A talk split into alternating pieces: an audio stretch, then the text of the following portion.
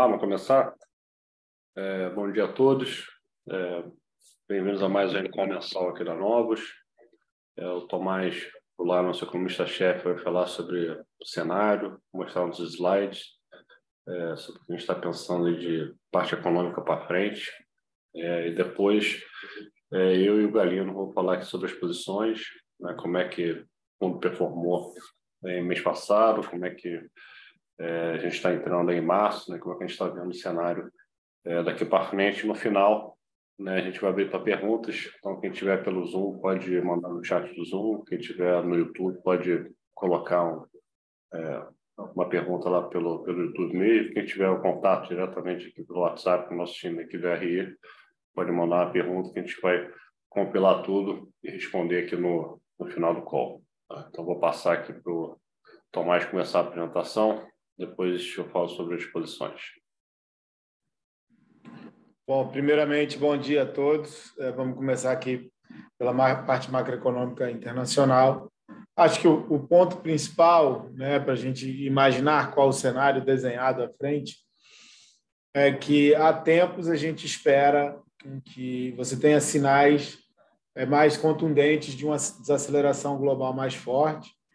É, ao final do ano, a gente teve até alguns algumas primeiras indicações, né, uma desaceleração de manufaturas acontecendo, mas assim, quando a gente olha à frente, é, ao que tudo indica, essa desaceleração de atividade não vem, na verdade, a gente começa até a esperar uma reaceleração da atividade, e aí a gente vai explicar os principais fatores, mas assim, é, o mundo é, não está ainda sentindo é, completamente os impactos de todo o aperto monetário que foi gerado. É, e aí ele não sentindo os impactos do aperto monetário que foi gerado e com a inflação acima de que é o objetivo dos principais autoridades monetárias do mundo, vai exigir com que você haja de uma forma mais firme é, e mais célere por parte das autoridades monetárias globais. Tá? Então, a gente, assim, é, o, o, melhor termômetro que a gente sempre usa é a parte de manufaturas. Quando a gente olha a parte de serviços, a desaceleração é muito mais é menos intensa do que aconteceu na parte de, de, de, de indústria. Mas a gente olhando aqui, é, a gente tem um bom tempo aí que zona do euro, é, Estados Unidos vem desacelerando e aí no final do ano passado eles passam a trajetória dos 50, que é quando você entra na trajetória de contração. É, e isso puxa esse PMI global para baixo. Mas, de uma forma geral, o que a gente viu é depois da virada do ano, você tem uma reversão. Né? E a reversão, no primeiro momento, ela acontece muito mais por quê? Por conta da reversão de China, do processo de reabertura. Só que aí a gente já começa a ver que essa reversão está puxando os outros países. Quando a gente pega a Ásia, ex-China, ela já está recuperando. A Europa, ela ainda não mostra um, patamar de recuperação tão forte, mas a gente espera que nas próximas indicações a parte de manufaturas de Europa comece a responder. E aí, porventura, também vai puxar a economia americana, apesar do, do repasse do crescimento chinês para a economia americana não ser tão intenso, mas ele está puxando o mundo para cima.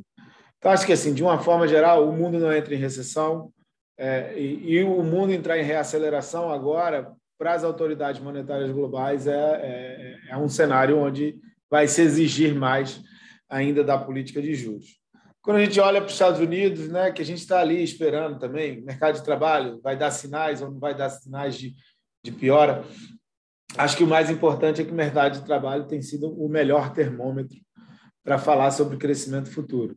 Né? A gente olha a inversão de curva, a probabilidade de recessão aumenta, manufaturas desaceleram, o mercado de trabalho não piora. E aí, quando a gente vai ver né, consumo forte, a gente vai ver prévias de PIB é, mais fortes do primeiro TRI, a gente olha o PIB do quarto TRI foi mais forte. Então, é, o, o, o melhor sinalizador do que a gente tem de crescimento à frente tem sido o mercado de trabalho. E o mercado de trabalho, até o momento, não deu nenhum sinal de deterioração. Tá? E aí, enquanto ele não der sinal de deterioração, a gente tem que ir, de alguma forma, esperando com que o PIB seja forte ainda, sem mostrar nenhum tipo é, de recuo. E aí, que, que significa mercado de trabalho sem mostrar deterioração ainda forte? Significa aumento salarial, né? recomposição salarial de uma forma geral é, é, na economia americana, todos os diferentes quartis de renda ganhando é, aumento salarial. Então, é, é, isso mostra que a perspectiva de economia americana segue firme e vai seguir exigindo com que o Banco Central dos Estados Unidos é, atue. Quando a gente olha para a inflação, né, aí isso aqui explica muito do que está do porquê que o mercado de trabalho aquecido é tão importante. É, ganhos salariais, é, inflação cíclica é, fazendo high, é, mesmo com a inflação não cíclica, que é ligado à, à, capacidade de oferta, né, a retomada da capacidade de oferta global, não foi suficiente para mudar a cara de inflação no final. Então, a inflação segue sendo um problema gravíssimo na economia americana e segue é, antes do mercado de trabalho piorar, a gente não tem como ter uma perspectiva melhor né, é, da inflação americana. Então, esse conjunto de coisas é, é, vai nessa direção. Quando a gente olha a China, né, acho que está vindo em, linha do que a gente já vem discutindo aí uns dois, uns dois meses já dos nossos calls. É, é uma recuperação que está acontecendo. Agora, a, a questão principal é saber é gradualizar qual é essa recuperação. É, e aí a gente acha que o melhor indicador a ser observado vai ser a parte de viagem internacional, ele vai dar é, o tom é, não só do qual é o otimismo da economia, é, das pessoas dentro da economia chinesa, e também vai dar o tom de como é que isso vai ser repassado para o resto do mundo. Ainda está muito abaixo do que era a realidade no pré-Covid, está é, tá muito melhor do que, que foi nos últimos três anos, mas o que a gente espera é se efetivamente, a gente está querendo saber é se efetivamente a gente vai voltar para os patamares anteriores, né? os patamares anteriores do pré-Covid. E aí, se tiver uma volta para os patamares anteriores do pré-Covid, isso aqui é, é, ajuda e muito é, com relação ao crescimento global. Quando a gente olha para a Europa, é, a gente já tinha discutido na última reunião né, que choque positivo de termos de troca, preço de gás para baixo, é, olhando agora, a gente já vê é, o mercado de trabalho ainda firme, né? Quando a gente vai olhar esse indicador de medo de desemprego?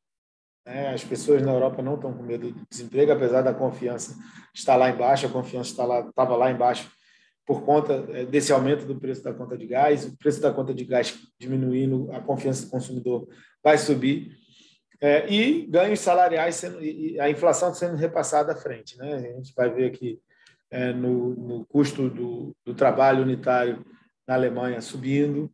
É, então, acho que de uma forma geral, o processo inflacionário ele acontece também na zona do euro, né, com a inflação headline muito alta, com o núcleo de inflação muito alto, o mercado de trabalho muito apertado, é, ganhos salariais acontecendo. É um processo similar ao que acontece nos Estados Unidos e vai fazer com que o Banco Central Europeu tenha que seguir subindo juros também, está mais atrasado no ciclo, tem um nível de inflação mais alto e vai ter que responder da mesma forma. E aí, para a gente, até so, sobra o último, né? o último Banco Central ali, que segue com a política extremamente doce. É, a gente tem mudança no comando do Banco Central japonês, efetivamente. Você sai de um cara extremamente dovish para um cara que, até o momento, tem dado todas as declarações de uma forma mais neutra o fato de você sair de um cara extremamente dovish para um cara mais neutro já é rocks por si só. Quando a gente vai olhar a inflação, a inflação já dá alguns sinais é, de estar tá acordando né, no Japão, e aí é, é um processo de 30 anos é, sem inflação. Quando a gente olha para as expectativas de inflação percebida pela população, percebida pelas empresas, elas também estão mostrando a mesma coisa. Né? As expectativas de inflação no Japão estão acordando. Então, é, é o último Banco Central mais novo e a gente está de olho para ver se tem uma mudança né, é, de, desse Banco Central, que aí é, seria um, um, uma nova adição de pressão altista é, para juros é, no mundo como um todo. Quando a gente passa para o Brasil, está todo mundo à espera do novo arcabouço fiscal.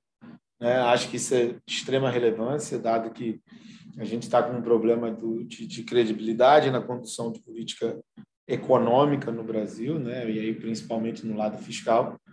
É, você tem alguns sinais é, mais positivos vindos de é, recomposição do, dos impostos federais sobre combustíveis, mas, por outro lado, você tem a colocação de impostos sobre exportação de petróleo, que é, acho que não era esperado e não, não devem ser vistos de forma positiva.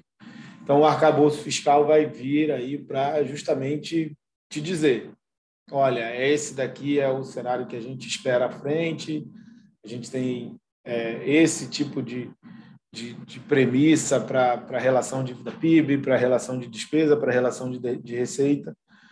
E aí o mercado vai olhar e vai decidir, olha, acredito ou não acredito no que está sendo feito, vai ter uma recuperação de credibilidade ou não. É, ao que tudo indica, em março vai ser disponibilizado né, esse ponto. A gente vai ter que observar para saber é, se a gente pode confiar ou não pode, ou pode não confiar é, na condução de política econômica aqui por parte do governo federal. É, então, só para relembrar, essa aqui é a nossa trajetória de dívida PIB, de primário. É, a gente precisa achar uns 2% de, de arrecadação é, com relação ao PIB para chegar no primário estabilizador da dívida. E a gente vai ficar de olho é, nessa, nessa nova âncora fiscal. É, em termos de inflação, você, a gente acha que os núcleos já estão mais ou menos em qual é a inflação, é, a, meta de alguma forma implícita de inflação no Brasil. Acho que toda a discussão é sobre meta de inflação no Brasil e custos é, de desinflação que foram colocados estão deslocando qual é a inflação percebida média para cima. E aí, essa inflação percebida média para cima está mais próxima aí a 5%, ficando entre 5% e 6% que é onde a gente está rodando com os núcleos no momento, né? Saiu de números muito piores, mas também não está conseguindo escorregar de volta para o 3%. E a gente vai aguardar novas informações com relação à trajetória de metas de, de inflação para fazer qualquer reavaliação, mas nesse sentido, o que, a gente vê é que a inflação agora, atualmente, está rodando em qual é essa meta é, implícita sobre é, toda a discussão que está sendo feita no Brasil. Né? Então, implicitamente, a gente assume que a nova meta de inflação está ali mais próxima a 5% do que a 3% que era anteriormente, dada toda a discussão que foi colocada. A gente vai ficar aguardando novas, novas discussões e a gente acha que patamar atual da inflação é condizente com isso, não tem nem pressão é, acima disso, nem pressão abaixo. É, então, a gente fica mais ou menos tranquilo aí com projeções de inflação. Esse ano deve terminar 6,5%, porque você tem alguma recomposição de impostos, e no ano que vem trabalhando com, com 5% de IPCA.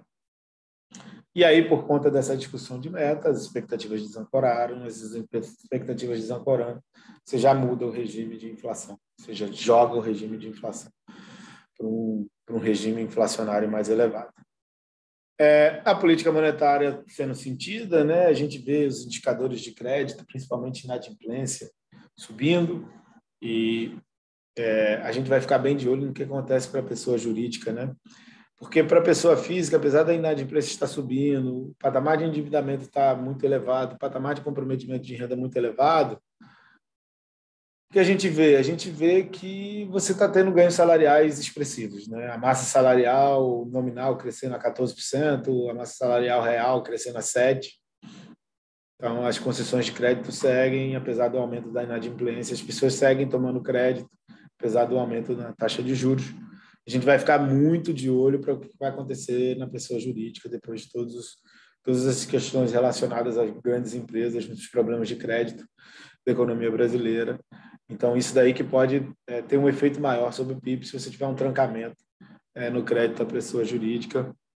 E aí é, tem um efeito relevante sobre, sobre o PIB, perspectiva de política monetária e tudo mais. A gente vai ficar bem de olho nisso. Tá? E deixou de ser uma questão de, é, de pessoa física, né? de aumento de inadimplência de pessoa física. Obviamente que se aumentar a taxa de desemprego vai virar um problema maior, é, para virar um problema de, de pessoa jurídica, para a gente ver como é que vai ficar a parte de concessão de crédito, originação de novos, é, de novos créditos, é, depois de todos esses problemas que aconteceram e aí nos últimos, é, nos últimas semanas aí com relação a grandes empresas. É, e o que a gente também vai ficar de olho é no mercado de trabalho, que vai explicar também toda a dinâmica de crescimento. Ele é, segue firme, mas ele está em desaceleração assim como a economia brasileira como um todo está em desaceleração.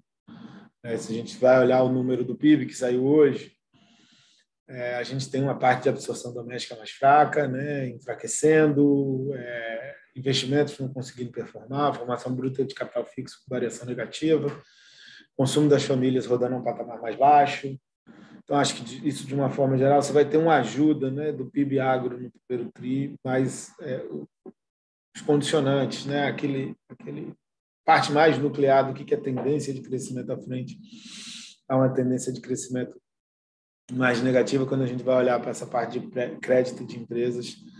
É, não tem muito como ficar otimista. Né? Por outro lado, o mundo vai crescer mais, se o mundo crescendo sempre ajuda o Brasil. Então, a gente acha que a perspectiva de crescimento aí está por volta de 1% é, para o ano de 2023. Não é nada esplendoroso, mas também não é nada é, uma, que mostre uma recessão é, brutal. A gente vai ficar bem de olho. O que, que pode gerar o país entrar uma recessão é olhar o que está acontecendo, os desenvolvimentos do mercado de crédito, principalmente para pessoa jurídica. Então, são esses pontos que a gente vai ficar de olho. Então, é, é assim que a gente imagina que a economia brasileira vai navegar nesse ambiente é, global, mais, é, é, com mais pressão de juros e, e mais crescimento e mais pressão inflacionária. Bom, falando aqui sobre rentabilidade dos fundos, né? Fevereiro foi um ótimo mês aí para os fundos é, para casa, novos macro, né? Fechou com quase 2,5 aí nominal no mês, tá aí com 170% do CDI no ano, o adicional 136% do CDI no mês, está aí com 116 no ano, o retorno absoluto né, caiu 2,40 é, é, no mês, está negativo de 1,65 é, é, no ano, né, contra a queda do Ibov de 4%. O renda fixa, né, nosso renda, fixa ativo, deu 3% no mês, está com 184% CDI é, no ano. É, nossa Previdência deu 204 CDI no mês, 120 é, é, no ano.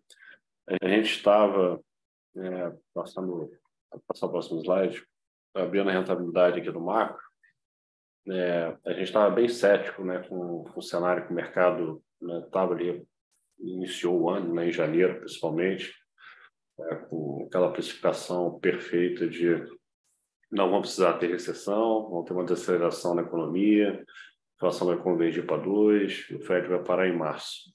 Então, o mercado, desde o final do ano passado, entrou em janeiro, ali, na primeira metade, principalmente, até o dia 20, muito forte nessa essa narrativa, tá?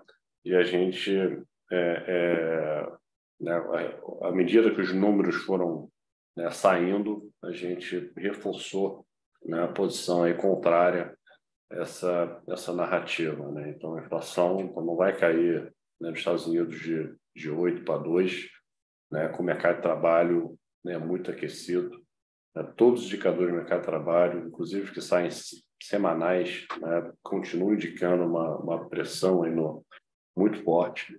E a gente teve uma desaceleração na parte dos ISM, dos PMI, no final do ano passado, que começaram a ser revertidas já, né, que nem o Tomás mostrou nesse início de ano, né, principalmente a parte de serviços, que tinha dado um susto em dezembro e voltou fortemente com o dado de, é, de janeiro. Tá?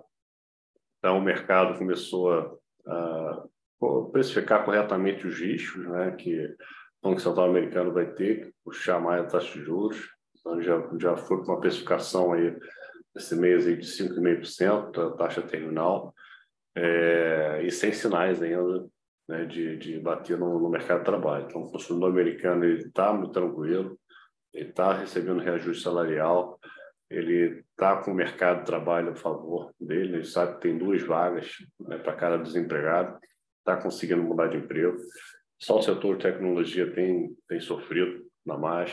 Então, nem a parte de construção ainda, que deveria ser o, o, o primeiro a ser afetado, está é, é, é tá sofrendo né, com essas taxas de juros altas.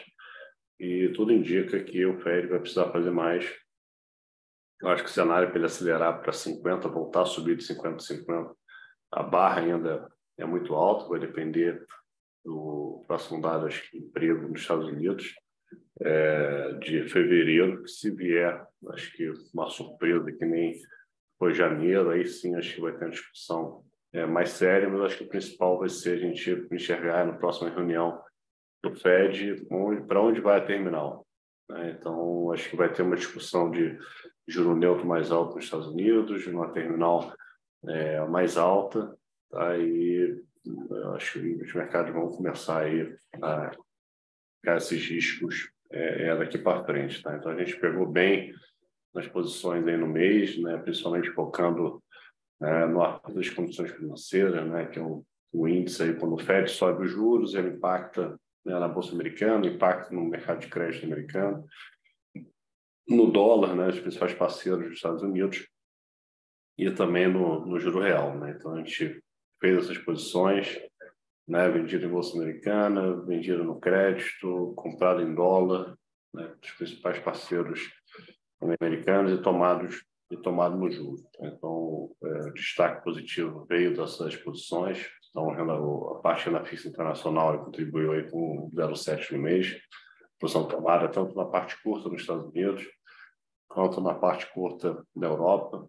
Tá? Então, ao longo do mês, a gente foi trocando um pouco da posição, alongando um pouco né, por cinco anos nos Estados Unidos. Europa, né, depois dessa, dessa recuperada que deu nas taxas, a gente zerou. É, a gente está mais confortável de bancar os Estados Unidos, o Banco Central Europeu sempre muda de cabeça muito rápido, né? então a gente tem medo com a tensão geopolítica né, que está tá voltando aí no radar, né, os Estados Unidos ameaçando entrar com sanções é, com a China né, por ajudar a Rússia. Então isso vai pode afetar a Europa. Tá? Então a gente está mais confortável em manter posição nos Estados Unidos. Estamos olhando nível técnico agora importante, o juro longo voltando acima de 4, isso vai começar a bater nos ativos é, de risco. Tá? É, moedas contribuiu com 0,14, a posição é comprada, comprada em dólar contra uma sexta, tá? dos principais parceiros é, americanos. Commodities contribuiu é, 0,10 é, negativo, é, posição de, de cobre, um pouquinho de, de petróleo também. A gente né, tem tentado ter uma cestazinha é, olhando para a reabertura de China, tá? mas o cenário de aperto nos Estados Unidos, a geopolítica agora né, piorando, a gente está mais focado em pegar esse aperto das condições financeiras do que na reabertura da China. Tá? Acho que o ambiente agora está um pouco complexo. Os números da China vão continuar surpreendendo positivamente, mas acho que o clima entre os Estados Unidos e China vai, vai, vai continuar piorando. Tá? Então, a gente está até, em commodity, está zerado no momento, é, é, esperando uma outra oportunidade. É, a parte de renda fixa local, né, entrando em Brasil, o Brasil segue nesse ambiente tumultuado, de muita pressão em cima do, Banco Central, principalmente. Né? Então, a gente teve toda uma discussão de pressão para mudar a meta, que ficou mais para frente. Né? Então, acho que parece que teve ali um, um acordo ali de baixar um pouco a temperatura. Né? então, com isso, a posição que a gente fez é, é, andou bem, que é a posição de Chipley da curva. Né? Então, tomado na parte longa, vendido na parte curta, acreditando que a parte longa tem que ter mais prêmio, acreditando que a pressão do Banco Central cair juros no segundo semestre vai seguir aumentando. Né? Então, se por acaso tiver um arcabouço fiscal crível né, e der condições para o Banco Central iniciar o ciclo de queda, é uma posição que, vai estipar, né? o fundamento é estipar. E se continuar essa pressão, né, o governo é, é, né, aumentando a temperatura, né, que nem a entrevista da Gleisi hoje nos jornais, pedindo a demissão do Roberto Campos Neto, o mercado vai, vai acabar exigindo é, mais prêmio. E o ambiente global também né? parte longa das curvas no mundo todo estão rompendo um patamar importante que vai ajudar a parte longa aqui a pedir mais, é, mais prêmio. Tá? Então, a gente está mantendo essa posição né, junto com um tomar juros é, americano e um comprado em dólar, uma cesta é, é, americana. Tá? A gente adicionou é, agora uma compra de dólar aqui contra o real. Acho que o dólar, com todos esses riscos, continua no 120. Está né? Tá tendo fluxo né, para emergente.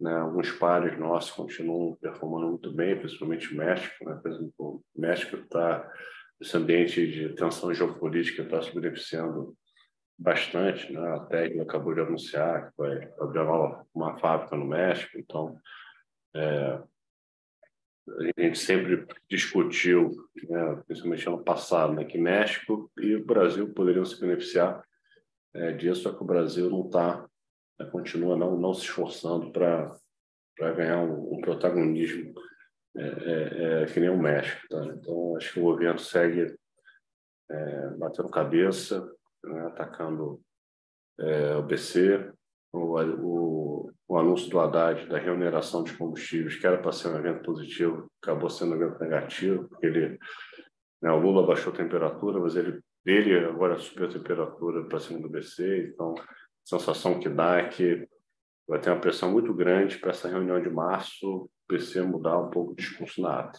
Se não mudar, né, eles vão subir mais ainda a temperatura. Então, está na expectativa para indicação dos dois diretores né, do PC, é, que já era para ter vindo. Então, a gente não sabe se, se a estratégia vai ser aguardar a reunião do Copom, aguardar a comunicação, para ver se eles, se eles cedem, né? Se não cederem na comunicação, eles vão indicar um, um diretor para fazer um contraponto. A gente ainda vai seguir é, é bem perigoso. Né? Então, por isso, por isso, que a gente gosta dessa posição de, de chip, nem a parte direcional a gente está tá mais tático, né? a hora está vendido aí na parte curta, a hora toma um pouquinho a parte é, intermediária. Tá?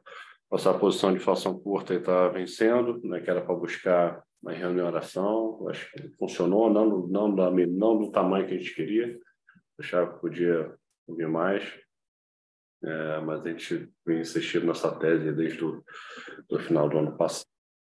Então, vou passar aqui para o Galinho, focar mais nas posições de bolsa, mas o resumo é esse. Estiver preocupado aí com o cenário externo, que vai ter que apertar as condições financeiras, e o Brasil segue preocupar, é, né, segue nessa dinâmica ruim. E o que está sustentando é a China, né, que está bem, os emergentes que estão bem. Se esse cenário lá fora virar, é, o Brasil acho que é, vai caminhar para um cenário bem, bem negativo. Só para o Galinho falar. Bom, vamos lá. Eu acho que em termos de resultado, né, o destaque no mês passado ficou por conta do, do aperto de condições financeiras, como Portela comentou. Então, dessa parcela de bolsa aí, é, o destaque veio em cima do basicamente do short é, no S&P, que foi ali na na segunda quinzena do mês, né, de uma forma um pouco, um pouco mais relevante. Tá? É, em termos de cenário, é, na parte direcional, é, acho que o externo, né, depois de um janeiro né, de, de um certo sonho do mercado né, de que as questões estavam resolvidas com os remédios que tinham sido dados em termos monetários, é, a gente teve um rally muito grande, né? É, é, as principais bolsas lá fora ao redor de 10%. Né? É,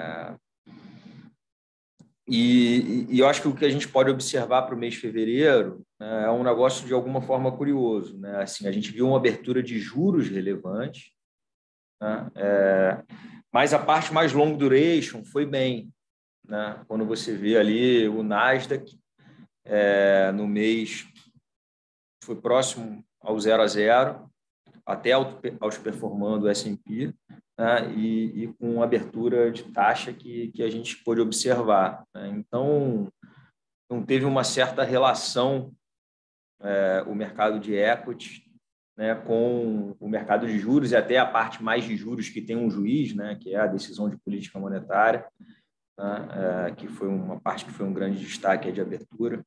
Isso acho que foi um, uma questão curiosa aí que vale pontuar. Tá? É, a, a, nossa sensação é, é, que o fantasma da inflação segue, né, seria aí países relevantes, o próprio Alemanha ali rodando com 7, 8% de inflação, né, e que esse discurso um pouco mais ameno né, que os bancos centrais tiveram em cima de alguns dados de inflação é, melhores, mas não na parte de serviços que é, que é relevante, é, deve seguir um discurso duro e aí a gente viu essa oportunidade desse rally que a bolsa deu lá fora, né, olhando o S&P como proxy ali para cima de 4.100, 4.200, a gente viu como oportunidade de montar uma posição short novamente né, nesse jogo de, de condições financeiras e aí na parte de bolsa, tanto o short no próprio S&P é, e no Nasdaq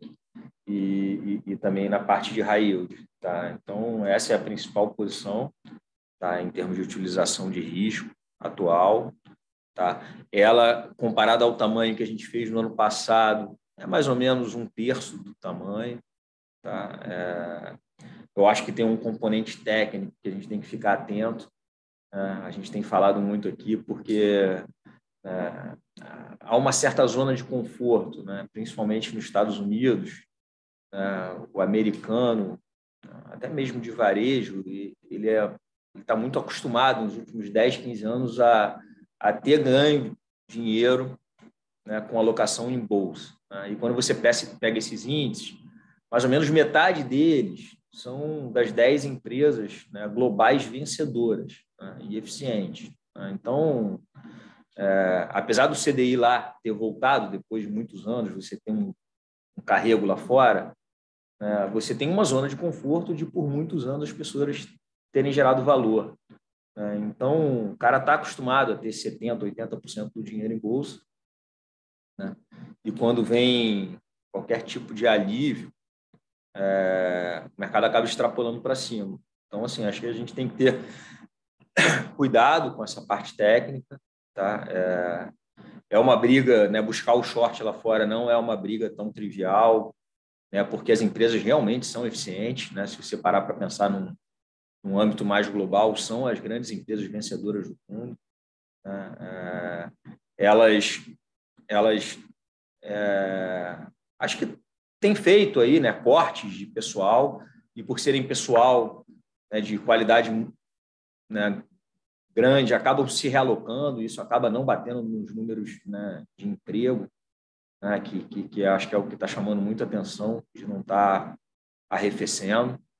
Né, é, mas as companhias não têm problema de dívida, a gente né, até brinca aqui nas nossas reuniões internas, é, de alguma forma, a parte de risco financeiro está até mais no público do que, do que no privado. Né? As companhias não têm características de dívida muito elevada, é, são geradoras né, de resultado. Ah, pode ser com mais margem ou com menos margem, mas elas conseguem fazer planos de recompra agressivo. Então, a busca pelo short lá fora, mesmo a gente achando valuation esticado e que vai haver reversão né, nas expectativas né, de lucro, é, é, é uma briga boa, onde a gente tem que acertar bem o market time, porque senão você acaba saindo do jogo. Tá? Então, a gente aproveitou essa alta recente que teve em janeiro para montar posições né, de aperto de condição financeira, naturalmente vendido em bolsa lá fora. Tá? Mas, é, por achar até que, que os bancos centrais vão voltar a, a serem mais duros, né, com essa questão do fantasma da inflação lá fora, mas eu acho que tem um técnico que, que, que a gente sempre, na busca por esse short, tem que tomar bastante cuidado. Tá? Portela falou um negócio também que acho que vale a pena a gente ficar atento daqui em diante, que é essa questão geopolítica. Né? É, isso pode passar é, pelaquela volta né, de conversas de sanções econômicas. Isso acho que pode fazer algum preço, tá? olhando, olhando daqui para frente. Tá? Então, externo é, é um pouco essa visão. Né? Talvez se vier para a mesa essa discussão mais de um geopolítico aquecido, né, é, fique menos óbvio buscar né, o, a abertura de taxa de juro, mas eu acho que para a bolsa é na mesma no mesmo sentido é, negativo. Tá? Então acho que é uma coisa que pode voltar a fazer preço. Trazendo a discussão para o Brasil, assim, o Brasil está né, perdendo a oportunidade. Né? Um externo que jogou a favor, um geopolítico que até joga de alguma forma a favor aqui para o Brasil, né? mas esse início de governo é, segue surpreendendo negativamente, né? com não pragmatismo né? e com radicalismo das coisas adotadas. Né? Assim, acho que a mais recente que a gente pode falar é nesse jogo né? da reoneração dos combustíveis para aliviar o fiscal, é você taxar a exportação. Né?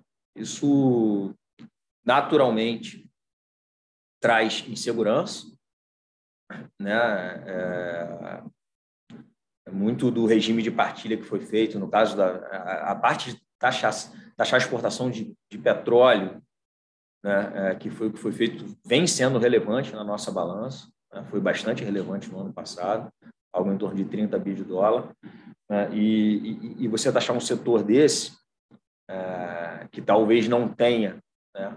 mesmo poder de lobby do agro, ou eventualmente até da parte de minério, né, é, liga uma luz mais do que amarela. Né? Assim, é um intervencionismo né, é, que é vendido como temporário, mas a gente sabe que a dificuldade de torná-lo né, é, permanente cai no colo do Congresso, então tem que ver como é que vai ser essa parte de negociação política mas que muito provavelmente deve seguir. Né? Isso, em tese, no setor de óleo, freia investimento futuro, mas também com a capacidade de geração de caixa e resultado que uma Petrobras está tendo, né? e a cabeça da turma que está sentando lá agora, muito provavelmente vai ser absorvido pela Petro, o que poderia ser absorvido por outros entes privados, né, que vão ficar mais inseguros né, de, de, de, investir no país. Né?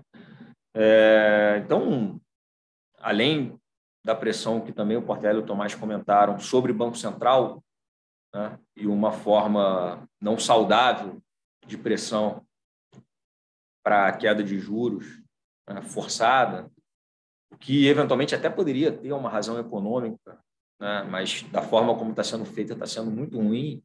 Né, você vê né, taxar exportação né, um negócio bastante complicado. Tá? Então, as companhias estão tendo que viver com juros muito restritivos, né? é, o que naturalmente tira atratividade de investimento para isso, e você começa a ter uma agenda aí de intervenção. É um ambiente muito ruim, tá? a gente já vem é, com essa visão há um tempo.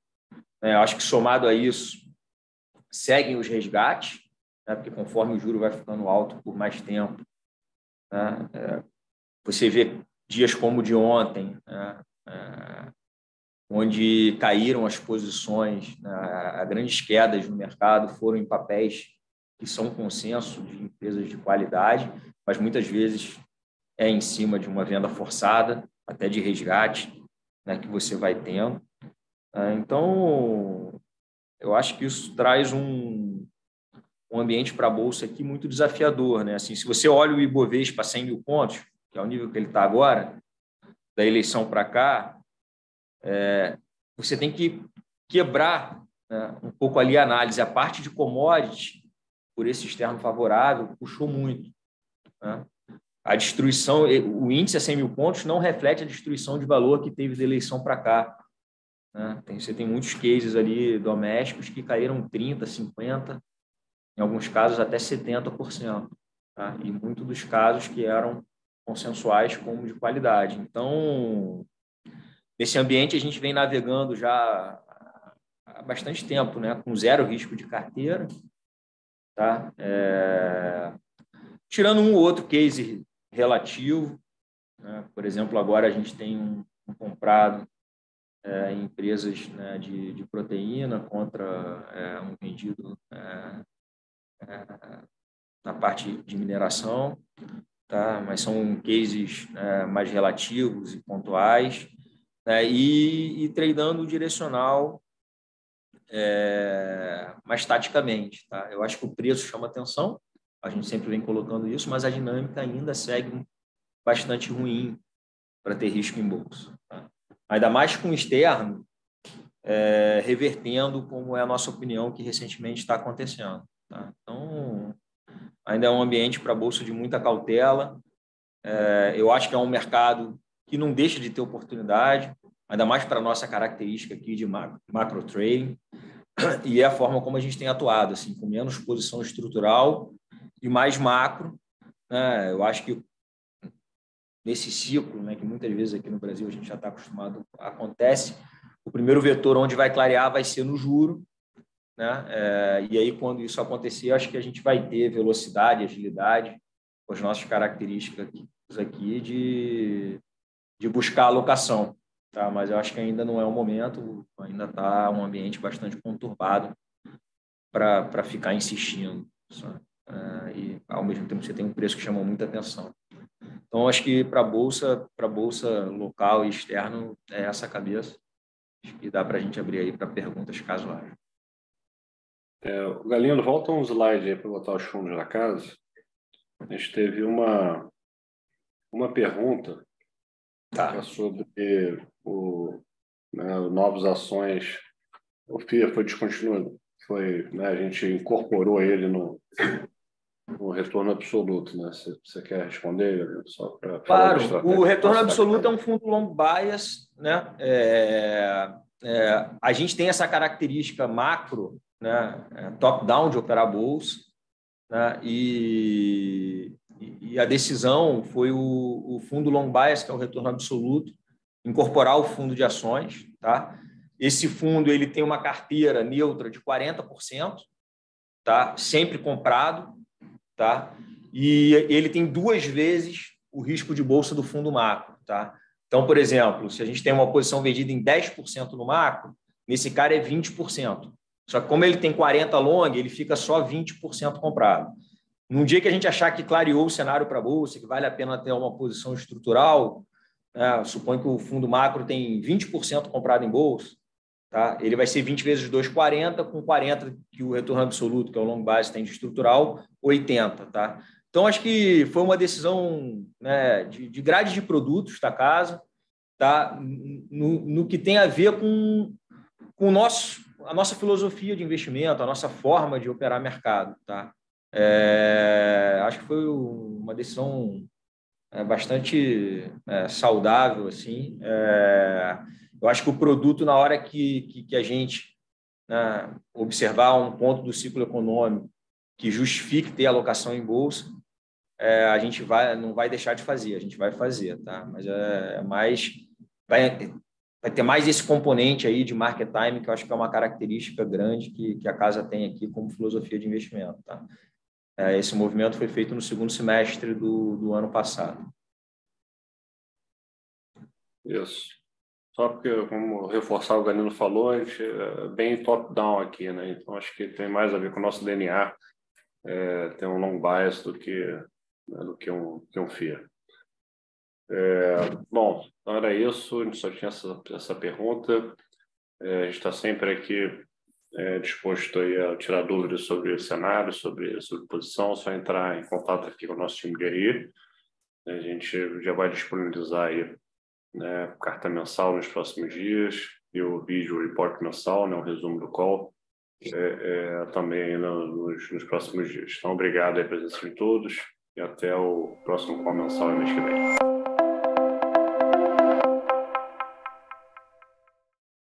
A Novos Capital, gestora de recursos limitada, não comercializa nem distribui cotas de fundos de investimento ou qualquer outro ativo financeiro. Este podcast não constitui uma oferta de serviço pela Novos e tem caráter meramente informativo. A Novos utiliza informações de fontes que acredita serem confiáveis, mas não se responsabiliza pela exatidão de quaisquer das informações assim obtidas e utilizadas neste podcast, as quais não foram independentemente verificadas. Estas informações podem estar desatualizadas ou sujeitas a opiniões divergentes. Este conteúdo não constitui uma opinião ou recomendação, legal ou de qualquer outra natureza, por parte da Novos, e não leva em consideração a situação particular de qualquer pessoa. A utilização das informações aqui contidas se dará exclusivamente por conta e risco de seu usuário. Antes de tomar qualquer decisão acerca de seus investimentos, a Novos recomenda ao interessado que consulte seu próprio consultor legal.